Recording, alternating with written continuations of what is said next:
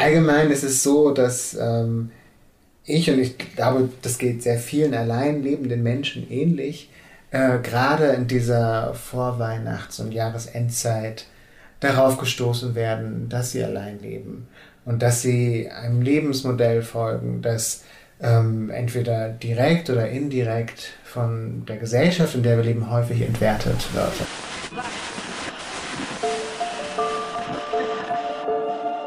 Herzlich willkommen zu Hansa Rauschen, dem Literaturpodcast des Hansa Verlages. Mein Name ist Florian Kessler. Hier wird regelmäßig mit Menschen aus der Welt der Bücher gesprochen, mit Schreibenden und Lesenden, mit Leuten von anderen Verlagen und aus dem Haus. Es geht um alles, was in Bücher passt und außenrum passiert. Und das ist wirklich nicht wenig. Herzlich willkommen zur 57. Folge von Hansa Rauschen. Herzlich willkommen zu einem Gespräch mit Daniel Schreiber. Daniel hat nach einer großen Susan Sonntag-Biografie drei Essaybücher veröffentlicht, die jedes für sich sehr vielen Menschen sehr viel bedeuten. 2014 Nüchtern über das Trinken und das Glück, 2017 zu Hause, die Suche nach einem Ort, an dem wir leben wollen und in diesem Herbst nun ein Buch ohne Untertitel, allein, in dem es vielleicht um nicht weniger geht als um die Frage, wie wir eigentlich sowohl zusammen als auch autonom leben wollen in dieser Gesellschaft. Ich habe mit Daniel über das Buch und sein Schreiben gesprochen und ebenso über die in diesem Jahr besonders dunklen Tage, jetzt gerade rund um Weihnachten und das neue Jahr. Denn Alleinsein und Einsamkeit haben ganz sicher auch mit den Ritualen zu tun, die wir uns als Gesellschaft verschreiben. Viel Spaß mit Hansa Rauschen. Daniel, schön, dass du da bist. Danke für die Einladung, Florian. Ich habe als erste Frage einfach nur die Frage, was dich zurzeit beschäftigt. Was machst du gerade? Wo bist du mit dem Kopf? Mhm. Ja, mich beschäftigt genau das, was, glaube ich, sehr viele Leute im Moment beschäftigt. Und zwar diese Situation mit der Pandemie, die überraschenderweise so viel schlimmer ist als ähm, ja, wir uns ausgemalt hatten und wir alle dachten, weil viele von uns dachten, das Schlimmste wäre jetzt vorbei und ähm, das ist es nicht. Ähm, und, und was nochmal für mich jetzt besonders in den Fokus geraten ist, ist die Frage, wie man mit Menschen umgehen kann, die bereitwillig das Leben anderer Menschen aufs Spiel setzen, indem sie sich nicht impfen lassen wollen. Ähm, und äh, ich habe da persönlich keine Lösung für. Und ähm, ich, die Menschen, mit denen ich darüber spreche, haben auch keine Lösung dafür. Und ähm, ich finde, das ist ähm, tatsächlich eine bestimmte Form der Gewalt, mit der wir dort alle konfrontiert werden und ja, die also unser und, also jetzt konkret mein Leben äh, jeden Tag einfärbt.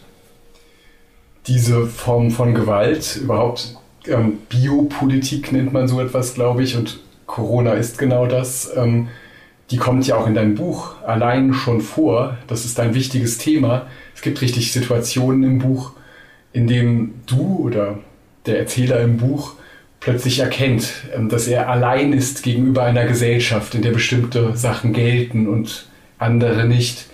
Und darüber reden wir auch heute. Wir kommen bestimmt wieder zu Corona, aber meine erste Frage ist eine andere. Jetzt gerade werden ja die Tage auch noch dunkler. Es ist überhaupt eine dunkle, graue, pessimistische Stimmung. Es wird einfach kälter. Auch das kommt im Buch vor. Was bedeuten diese Tage, Wochen vor Weihnachten für dich? Hm. Für mich ist es immer eine schwierige Zeit und das beschreibe ich auch im Buch, ähm, wie schwierig sie manchmal tatsächlich sein kann. Und ich bin gerade hier in München und äh, bin ganz froh, weil überall schon die Weihnachtsdekorationen angebracht sind, äh, was in Berlin noch nicht in dem Fall oder nicht in dem Maße der Fall ist. Ähm, allgemein ist es so, dass ähm, ich, und ich glaube, das geht sehr vielen allein lebenden Menschen ähnlich, äh, gerade in dieser Vorweihnachts- und Jahresendzeit darauf gestoßen werden, dass sie allein leben und dass sie einem Lebensmodell folgen, das ähm, entweder direkt oder indirekt von der Gesellschaft, in der wir leben, häufig entwertet wird und das häufig so dargestellt wird, als sei es das Lebensmodell eines Scheitern, als sei es ein defizitäres Lebensmodell. Ähm, und ähm, im Buch beschreibe ich ähm, das unter anderem mit so einer Idee von, von der amerikanischen Philosophin Lauren Berland, die ich sehr schätze und die, die vor kurzem gestorben ist, leider. Ähm, das Konzept, was ich dort beschreibe, ist ihre Idee des so grausamen Optimismus. Und damit äh, beschreibt sie letztlich ja, so, ein, so eine, also eine feine so psychologische Reaktion, die, glaube ich, viele von uns haben. Und zwar, dass wir an bestimmten Vorstellungen festhalten, wie Wohlstand, wie äh, Zweisamkeitsglück. Obwohl diese Vorstellungen für viele von uns vielleicht nicht mehr wirklich äh, ja, realisierbar sind. Und, äh, und wir wissen auch, dass sie nicht realisierbar sind. Und ich finde, in dieser Jahreszeit ähm, kommt, kommt mir halt so mein, mein grausamer Optimismus ähm, äh, abhanden.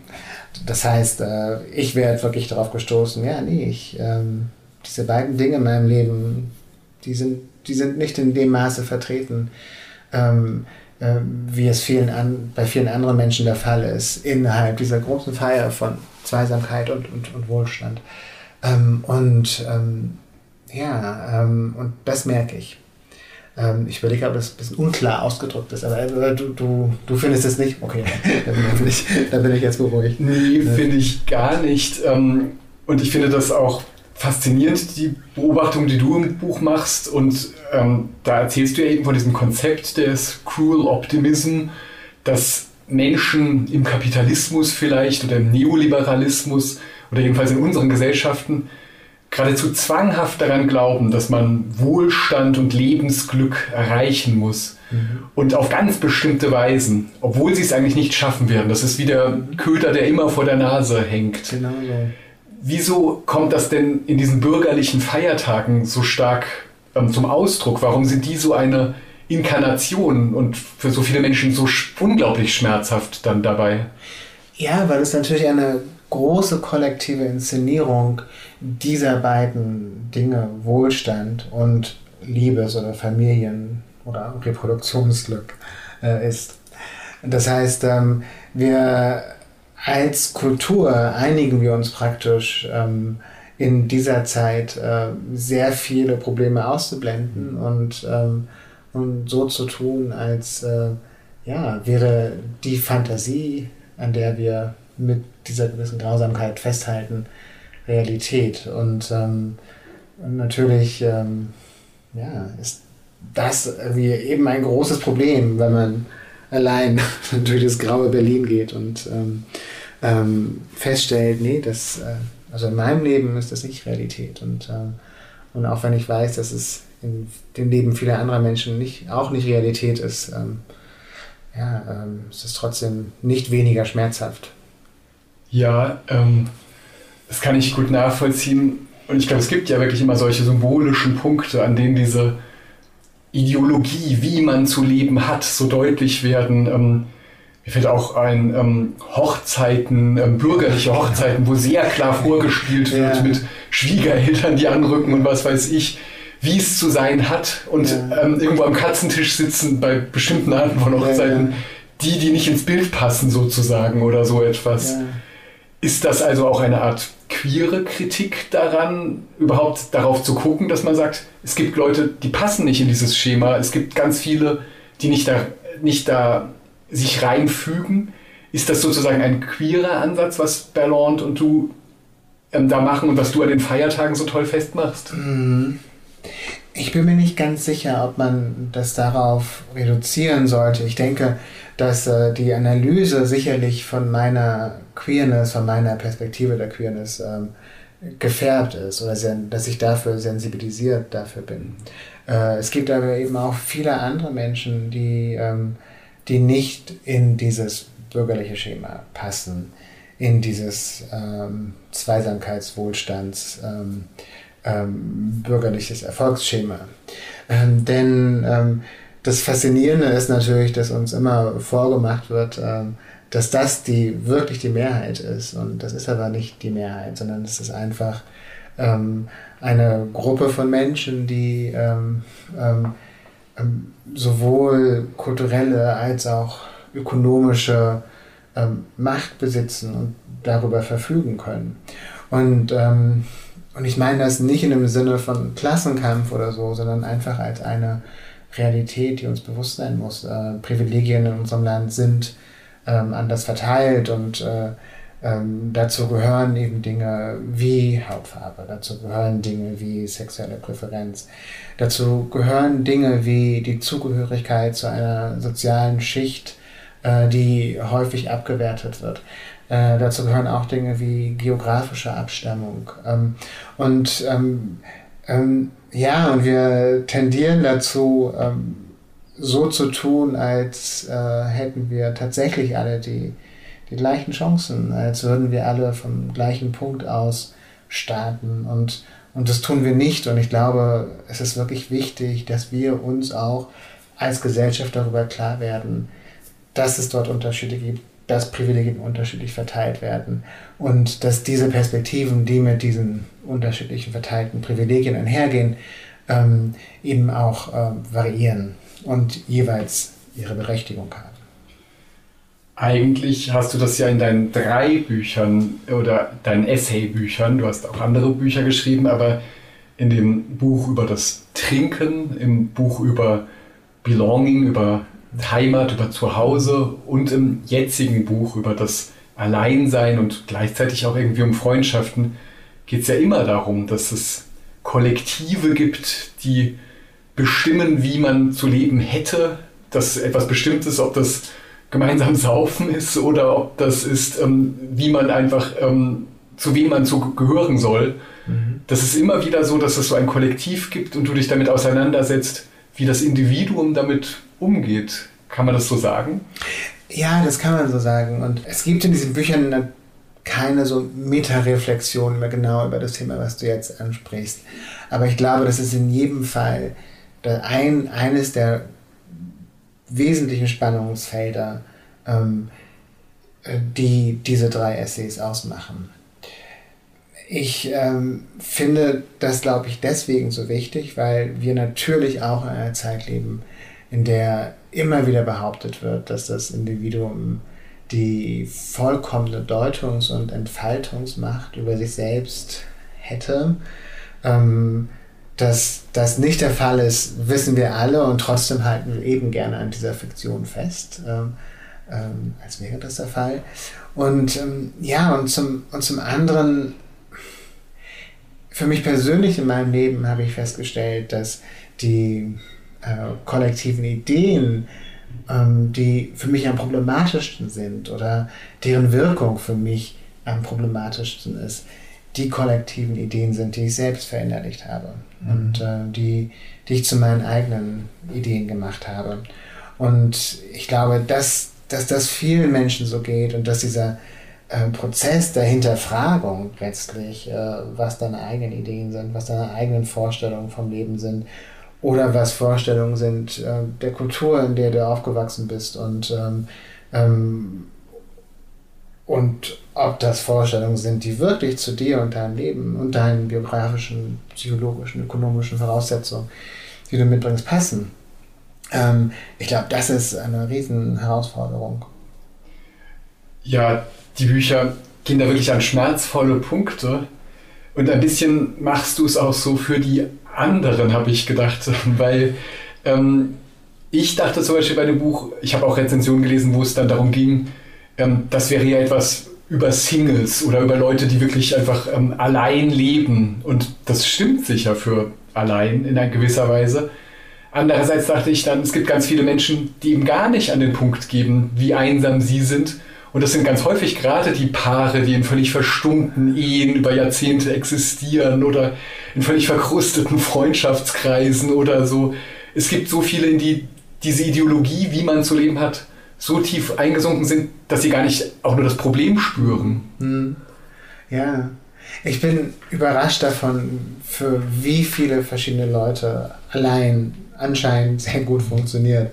Und dass es eben nicht nur Singles sind, weil ähm, und ist es gar nicht dann so überraschend, weil natürlich wir alle kennen Gefühle des Alleinseins, wir alle kennen Gefühle der Einsamkeit, wir alle haben schon mal Phasen durchgemacht, in denen wir allein gelebt haben und in denen wir auch dachten, oh, vielleicht ähm, ändert sich das nicht mehr.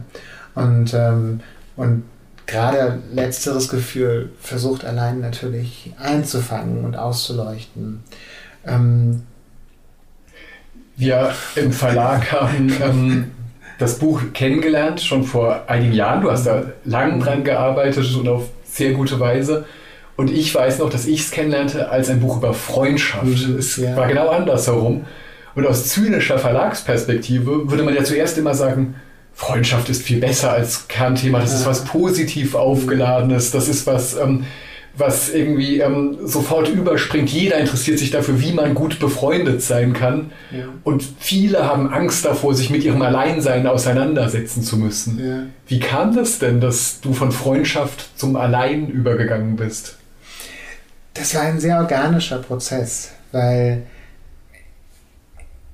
also ich recherchiere immer sehr viel für die Bücher, wie du weißt, und ähm, lese sehr viel. Unter anderem, weil ich den Eindruck habe, dass es total wichtig ist, sich mit diesen Denkenden vor und den Schreibenden vor uns auseinanderzusetzen und den Kontakt irgendwie zu diesen Gedanken und zu diesen Ideen aufzunehmen.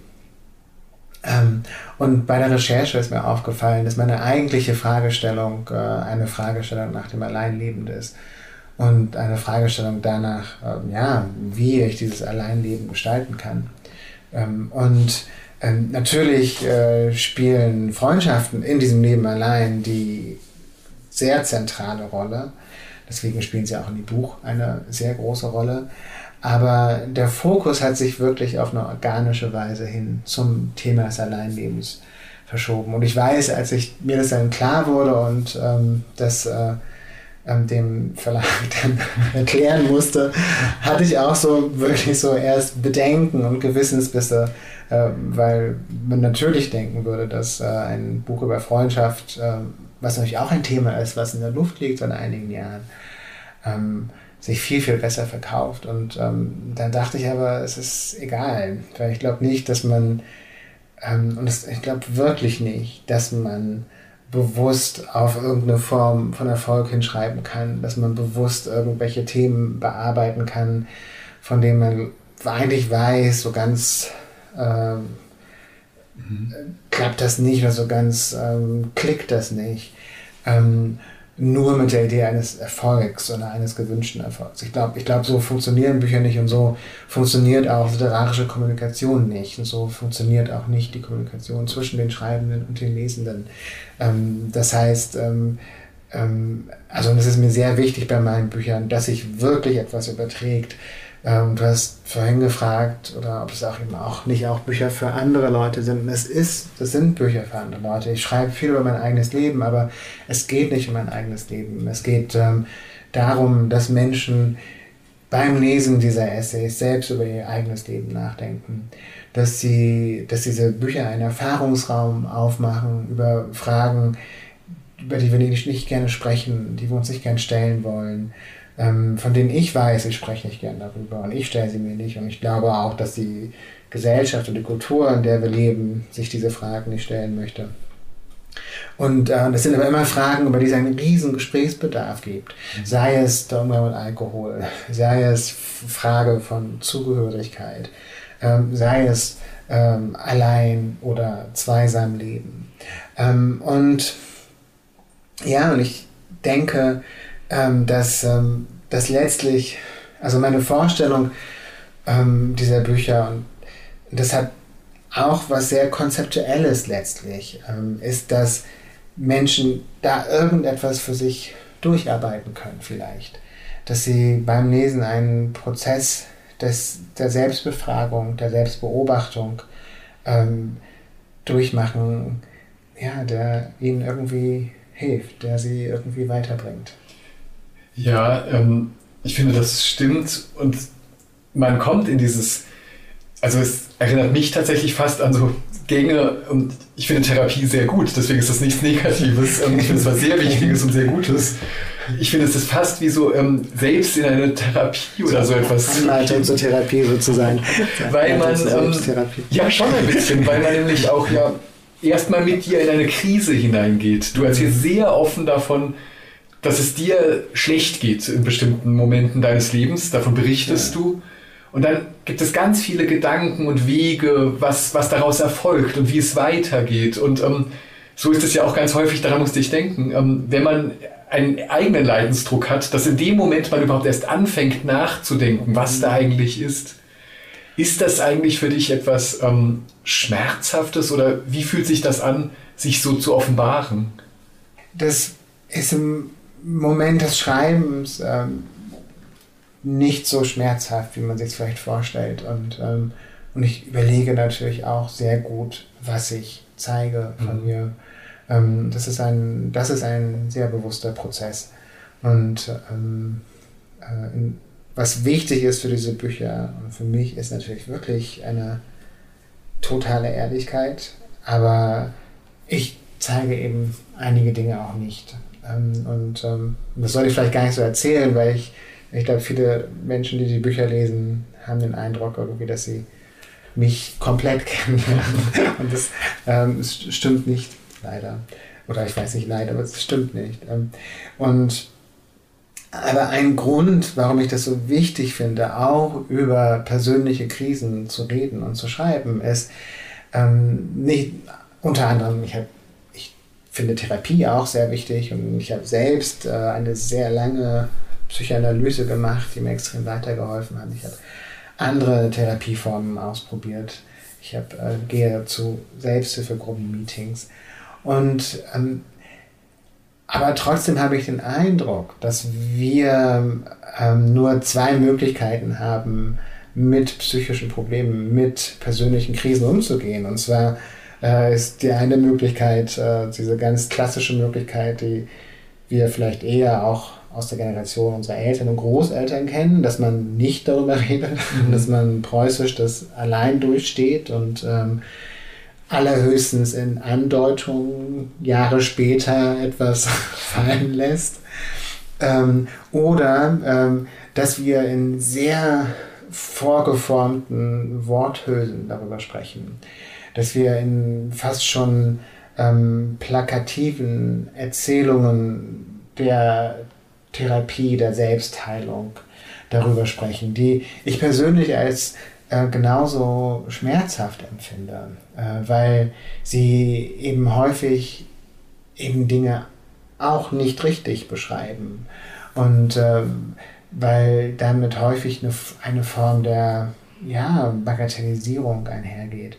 Und ich glaube, dass es sehr wichtig ist, eine differenzierte Sprache für persönliche Krisen zu finden. Dass es sehr wichtig ist, eine eine offene, eine ehrliche ähm, und eine, aber auch eine subtile, eine facettenreiche, eine andeutungsreiche und auch in gewisser Hinsicht spielerische pra Sprache dafür zu finden. Bei deinen Büchern fällt mir immer so auf, eine Sache, um die du kämpfst, glaube ich, und die genau damit zusammenhängt, ist es eigentlich, sich Zeit zu nehmen, dass man überhaupt sich auf sich selbst einlässt, dass man auch Krisen, auch Trauer, ähm, auch das Schreckliche lange stehen lässt sozusagen und viel Zeit benötigt, um es zu verwinden. Und ich habe dann auch gedacht, genau, unsere Kultur spricht so stark dagegen. Die will eigentlich, dass wir alle ununterbrochen arbeiten, Spaß haben, wenn es Probleme gibt, lassen wir uns coachen mit fünf Stunden, die ähm, dann wenigstens noch bezahlt werden können oder wahrscheinlich inzwischen noch nicht mal oder so. Ähm, eigentlich hängen deine Bücher auch ganz stark damit zusammen, dass man sich auf sich selbst einlassen sollte. Ja, das ist eine gute Beobachtung. In, allein geht es auch noch mal stärker als in den ähm, anderen beiden Essays in Nüchtern und zu Hause um gewisse Praktiken der Selbstreparatur. Und das, ähm, das, sind, äh, das ist so ein Thema, was jetzt ähm, nicht offensichtlich, aber im Hintergrund das ganze Buch durchzieht. Mhm. Ähm, das sind Dinge wie das Gärtnern, das, das Wandern, äh, Yoga ist sehr wichtig für mich, aber auch das Stricken ist sehr wichtig für mich. Ähm, und das sind alles Dinge, die ähm, in gewisser Hinsicht nicht wirklich in unsere neoliberale Welt äh, passen, weil sie eben ähm, Bezug nehmen auf da, deine Frage, ähm, ähm, die Zeit verlangsamen, weil sie in gewissermaßen äh, Zeit anhalten und uns selbst Zeit schaffen in, in einer Zeit, die uns das nicht wirklich zugestehen möchte. Ähm, und, ähm, und zum anderen sind es natürlich ähm, ja so Räume der Selbstakzeptanz, äh, Räume, in denen man lernt, äh, sich selbst zu begegnen, äh, sich vielleicht auch selbst auszuhalten, ähm, vielleicht auch unbewusst bestimmte Dinge durchzuarbeiten ähm, oder denen einen, einen, Raum zum Nachhallen zu geben, ähm, den man sonst halt nicht hat. In, in diesem Leben, was, glaube ich, sehr viele von uns führen, diesem wirklich schnellen Leben, mhm. dem, dem Leben, in dem man immer zu viel Termine hat und in diesem Leben, ähm, in dem man sich selbst eben auch unter diesem Druck ähm, von ja, von Erfolg, von ökonomischem Erfolg, ähm, von biografischem, äh, persönlichem Erfolg setzt. Ähm, und ja, und natürlich, und ich wollte da auch, ähm, ja, also ich, das hört sich banal an, aber ich wollte da so auch ähm, bis, bisschen äh, konkretere Lösungsvorschläge geben, ähm, ähm, anstatt äh, ja, den Lesenden zu sagen, ähm, ja, ihr müsst euch entschleunigen oder sowas. Mhm. Ähm, ja. Mm, ich ähm, habe das Gefühl, gar nicht die Frage so gut stellen zu können, weil ich selbst beim Lesen der Bücher so stark das Gefühl habe, dass das ja genau eins meiner Probleme ist oder vielleicht auch von der mich umgebenden Kultur, von so eben, oder was toxische Maskulinität häufig gesagt wird, dass das ja Leute sind, dass überhaupt so Heteromaskulinität häufig sich so schlecht um sich selbst kümmert, dass die erst zum Arzt gehen, wenn der Fuß quasi abgerissen ist und kein Yoga machen, nicht Gärtner, nie an sich denken und so weiter, sondern alles externalisieren und so. Ähm, und dadurch sich so auskühlen. Und deswegen finde ich eigentlich nicht, dass ich so berufen bin, diese Idee zu kritisieren, aber eine Sache fällt mir trotzdem daran auf. Gute Vorrede, ne? Ähm, aber eine Sache will ich trotzdem dazu fragen, gibt es nicht auch bei so etwas wie Self-Care oder so ein großes Problem, dass die auch wieder so ausgebeutet werden kann? Plötzlich müssen alle auch noch in den Yogakurs und ist es wichtig, einen schönen Garten zu haben oder schöne Pflanzen zu betreuen und so weiter. Auch da kommen mir die Leute manchmal so schrecklich erschöpft vor, wenn sie die ganze Zeit damit beschäftigt sind, sich um sich selbst zu kümmern. Ja, ich weiß genau, was du meinst und äh, generell ist äh, Self-Care natürlich ein, ein neoliberaler Albtraum, ähm, weil letztlich bedeutet das Konzept, ähm, dass wir auch strukturelle Pro Probleme auf unsere eigenen Schultern nehmen, dass wir ähm, die Lösung dieser Probleme oder des Umgangs mit diesen Problemen äh, in uns selbst ähm, äh, verorten, mhm. anstatt äh, zu sagen, okay, wir lösen kollektiv diese strukturellen Probleme. Und das sind Probleme wie toxische Maskulinität, das mhm. sind äh, Probleme wie soziale und, und geschlechtliche Ungleichheit, äh, das sind Probleme wie Rassismus, Homophobie und so weiter. Ähm, und ähm, ja, und in, in, dem Sinne verstehe ich dein Bedenken. Äh, und, aber andererseits ist es natürlich trotzdem so, dass das Dinge sind, die helfen. Und in meinem eigenen Leben ähm, ähm, erfahre ich das eben so gut, dass, dass mir diese Dinge tatsächlich helfen.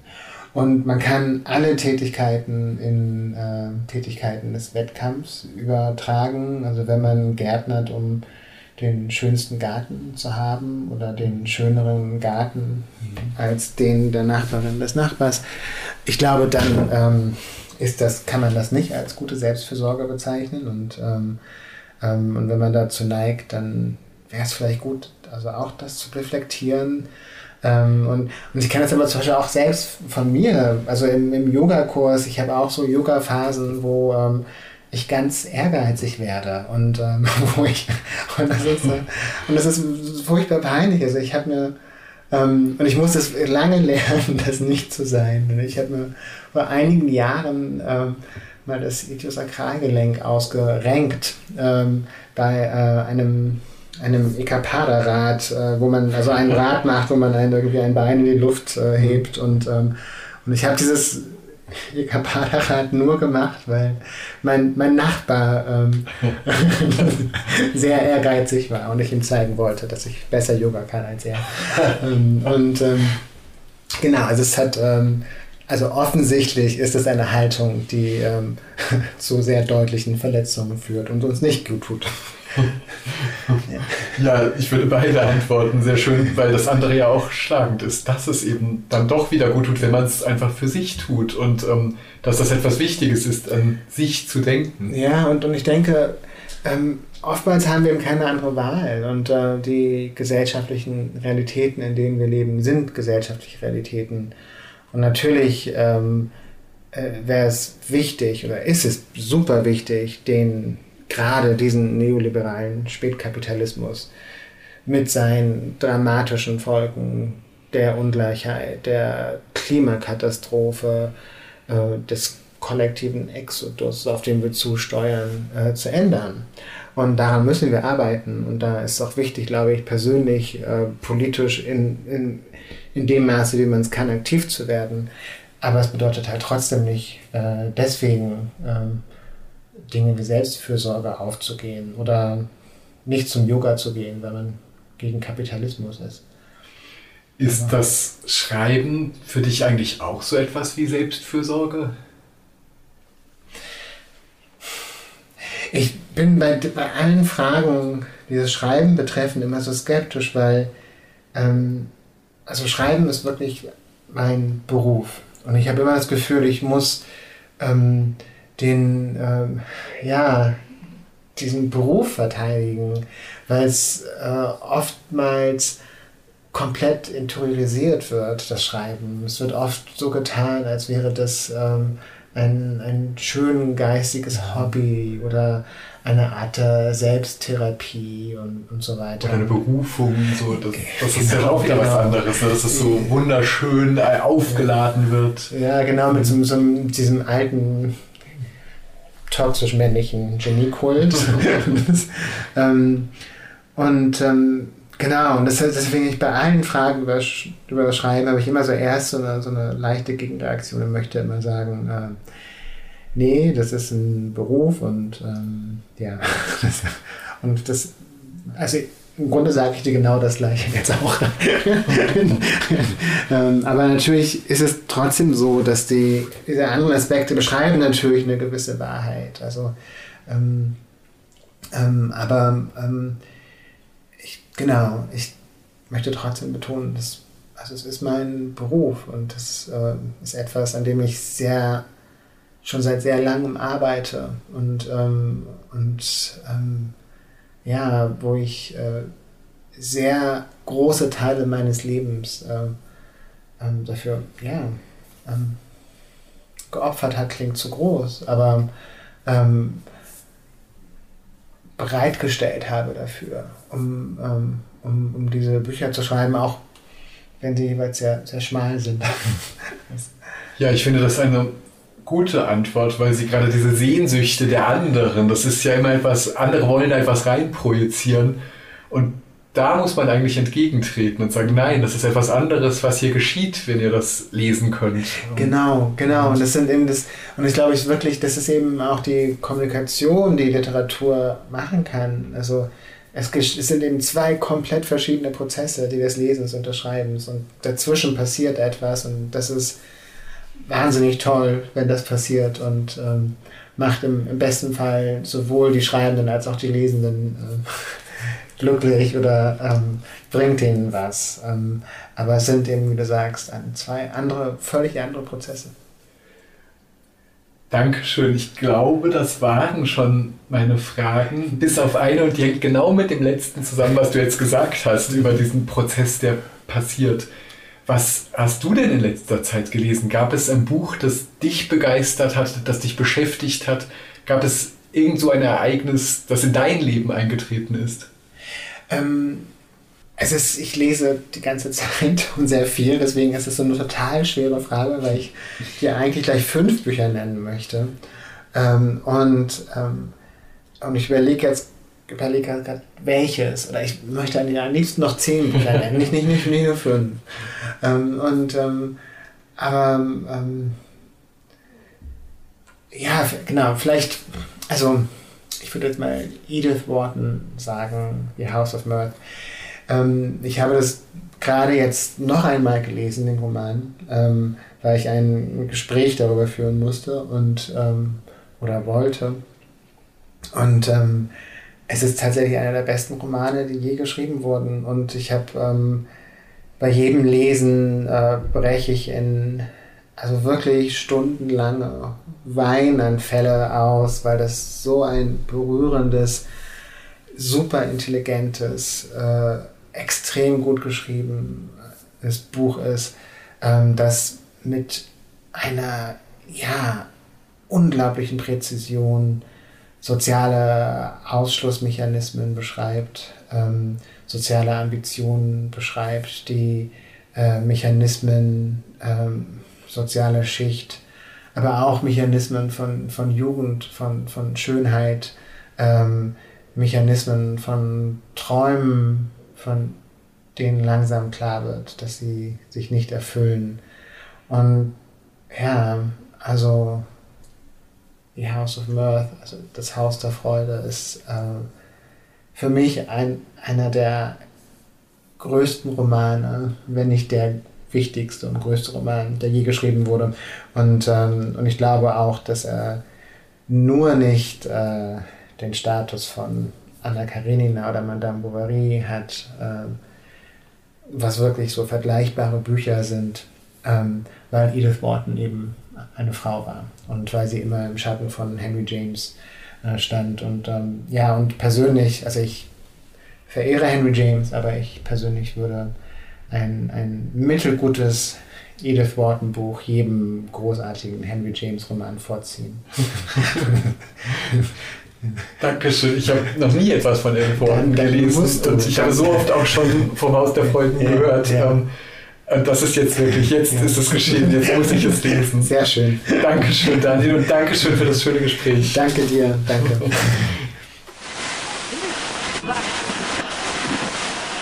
Das war es für heute mit dem Podcast Hansa Rauschen. Das waren viele Worte für viele interessante Dinge. Bis zur nächsten Folge und danke fürs Zuhören.